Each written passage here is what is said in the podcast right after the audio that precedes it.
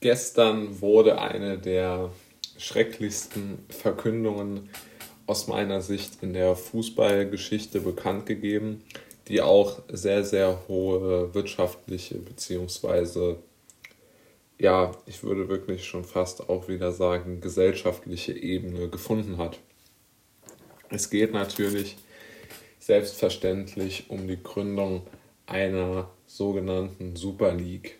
Ähm, das bedeutet, dass sich ähm, zwölf Vereine zusammengefunden haben bisher. Es sollen insgesamt 20 Vereine werden, die eine eigene europäische Fußballassoziation zur Champions League gründen möchten, beziehungsweise ein Konkurrenzprodukt zur Champions League. Es sind die größten Vereine ähm, der Welt sowieso schon vertreten, mit Ausnahme von Bayern München, die noch nicht Teil dieser Super League sind, die auch noch nicht geäußert haben, dass sie mitmachen möchten. Ähm, man weiß allerdings auch noch nicht, ob sie nicht vielleicht doch noch mitmachen. Das gleiche gilt auch für Borussia Dortmund. Ähm, sie haben eine Einladung erhalten, also sowohl die Bayern als auch der BVB. Und ähm, wie gesagt, äh, sowohl Real Madrid als auch Barcelona, als auch Manchester United, als auch der FC Liverpool, als auch Juventus Turin ähm, möchten an dieser Super League oder haben schon bestätigt, dass sie an dieser Super League unbedingt teilnehmen wollen und dass es dort auch für sie kein Zurück gibt. Jetzt ist natürlich die Frage, warum rege ich mich so darüber auf, beziehungsweise warum ähm, macht mich das so traurig und enttäuscht. Ähm, um es kurz zu sagen, es wird nie wieder derselbe Fußball sein, denn der Fußball wurde wirklich in seinen Grundfesten erschüttert aus folgendem Grund. Die Qualifikation ist absolut nicht mehr notwendig, sondern es wurden die zwölf Vereine ausgesucht, die den größten internationalen Wirtschaftsraum beackern können. Das bedeutet ganz klar, dass man nicht die sechs besten Mannschaften aus England genommen hat, sondern man hat beispielsweise den FC Arsenal hinzugezogen, der überhaupt nichts geleistet hat in den letzten fünf Jahren, aber der einfach noch aus den erfolgreichen Wenger-Jahren oder Anfang, Mitte der 2000, 2010er erfolgreichen Wenger-Jahre eine große internationale Fanbase besitzt und deshalb sehr gut zu verkaufen ist im Ausland. Und es ist wirklich eine ganz klare Monopolbildung, denn man entscheidet einfach, welche Vereine wichtig sind, die spielen untereinander und erhalten Unsummen an Geld. Man kann ungefähr es folgendermaßen ausdrücken, also das Startgeld für die Teilnahme hat die ähm, Investmentbank JP Morgan aus Amerika ähm, schon sozusagen in Aussicht gestellt bzw. bestätigt, dass sie es finanzieren möchte. Es geht dabei um 3,5 Milliarden, die dann auf die 20 Teilnehmer, die es denn werden sollen, beziehungsweise vielleicht auch nur 15 äh, Teilnehmer beschränkt und dann natürlich ähm, verteilt. Und die TV-Geldverteilung bzw. Sponsoring, Vermarktung, die diese Super League macht, hat einen ganz besonderen Haken. Die riesigen Monopolvereine möchten absolut kein Geld mehr an die kleinen Vereine abgeben und sie müssen es auch nicht mehr. Das heißt, der komplette Fußball bricht zusammen. Denn die zweite Bundesliga, auch die kleinen Vereine der ersten Bundesliga beispielsweise, hängen im Grunde genommen an der Popularität von Bayern München und Borussia Dortmund und sind auch abhängig von ihrer Solidarität mit ihnen, dass sie ihnen die dementsprechenden äh, Gewinne zum Teil zumindest weitergeben, denn den Großteil des deutschen TV-Geldes spielt der FC Bayern ein. Das gleiche gilt natürlich auch für England.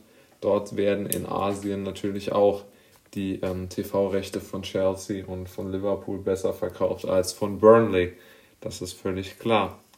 Und aber trotzdem sind diese Vereine auf die Solidarität der Großen auf meine, aus meiner Sicht angewiesen und das, auch, das ist auch völlig in Ordnung so. Was ich nicht verstehe, ist, der Sport wird ja damit zu einer absoluten Cash-Cow. Denn man kann ja sehen, warum es diese Monopolbildung dieser Vereine geben soll. Damit eben die Champions League-Qualifikation sozusagen garantiert ist, die im Moment nicht garantiert ist. Es ist unglaublich im Grunde genommen. Der gesamte Fußball wird in seinen Grundfesten erschüttert und es wird alles getan, um äh, ein wenig, ein paar reiche Vereine noch reicher zu machen. Unglaublich. Ähm, es zeigt sich auch, dass die sogenannte Verschwörungstheorie, dass ähm, die Fußballvereine oder die Fußballkonzerne alles versuchen, ihren Gewinn zu maximieren, absolut gestimmt hat. Und da sieht man mal wieder, ähm, ja, was doch äh, hinter den Kulissen so läuft. Ich kann mich erinnern, es gab auch zu diesen äh, Football Leagues Enthüllungen groß angelegte, auch aus meiner Sicht gut recherchierte Reportagen, die eine Gründung einer solchen äh, Super League für durchaus äh, ein realistisches Szenario gehalten haben. Die wurden ausgedacht und es wurde gesagt, naja, das kommt nicht und niemals. Und ähm, ja, jetzt haben die sogenannten, oder beziehungsweise jetzt hat die Wahrheit die sogenannte Verschwörungstheorie äh, überholt. Zum letzten und Punkt, der mir am wichtigsten ist, ist folgender. Die UEFA ist den großen Fußballkonzernen äh, schon entgegengekommen. Nämlich in folgender Sache. Äh, die UEFA hat den Fußballkonzernen das Recht auf ein absolut sozusagen durchlaufendes Champions League-Einkommen fast schon garantiert. Weil für die, man muss vielleicht Folgendes wissen, man braucht sich auch für die Champions League im Grunde ab 2024 nicht mehr sportlich zu qualifizieren, sondern nur, man muss nur sozusagen eine erfolgreiche Vergangenheit haben, dann bekommt man, also zwei von vier Startplätzen pro Land werden per Vergangenheit so gesagt, sozusagen zugesagt und nicht aus dem aktuellen Ligabetrieb, wie wir das aktuell kennen.